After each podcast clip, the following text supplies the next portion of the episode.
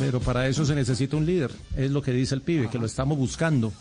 Y también dice que el que tenemos eh, se lesiona mucho. Y eso fue lo que llamó la atención de la charla con el pibe. Él dice que, que no tenemos un líder líder porque el que hay no está en buena condición y se está lesionando mucho. Lo que pasa es que el líder que yo más o menos pienso se, se lesiona mucho. No pudo venir se lesiona. Entonces eh, está en esa época.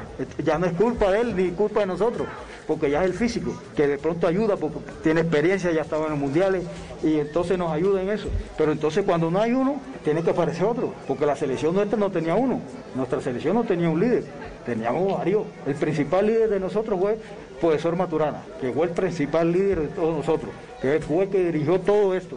Y después la selección me escoge a mí de capitán. Y después vienen otros muchachos como René, como Leo, como Freddy, como el, mismo Coroncoro, que aparecían en los momentos difíciles. Entonces, era un grupo de eso. Ahora yo, yo, pero yo tengo fe con esta selección. Esta selección va a reaccionar en este momento difícil.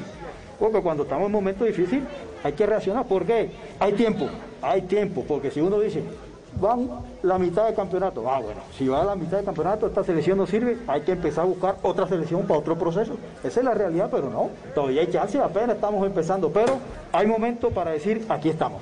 Viene Brasil. Ese es el partido para retomar.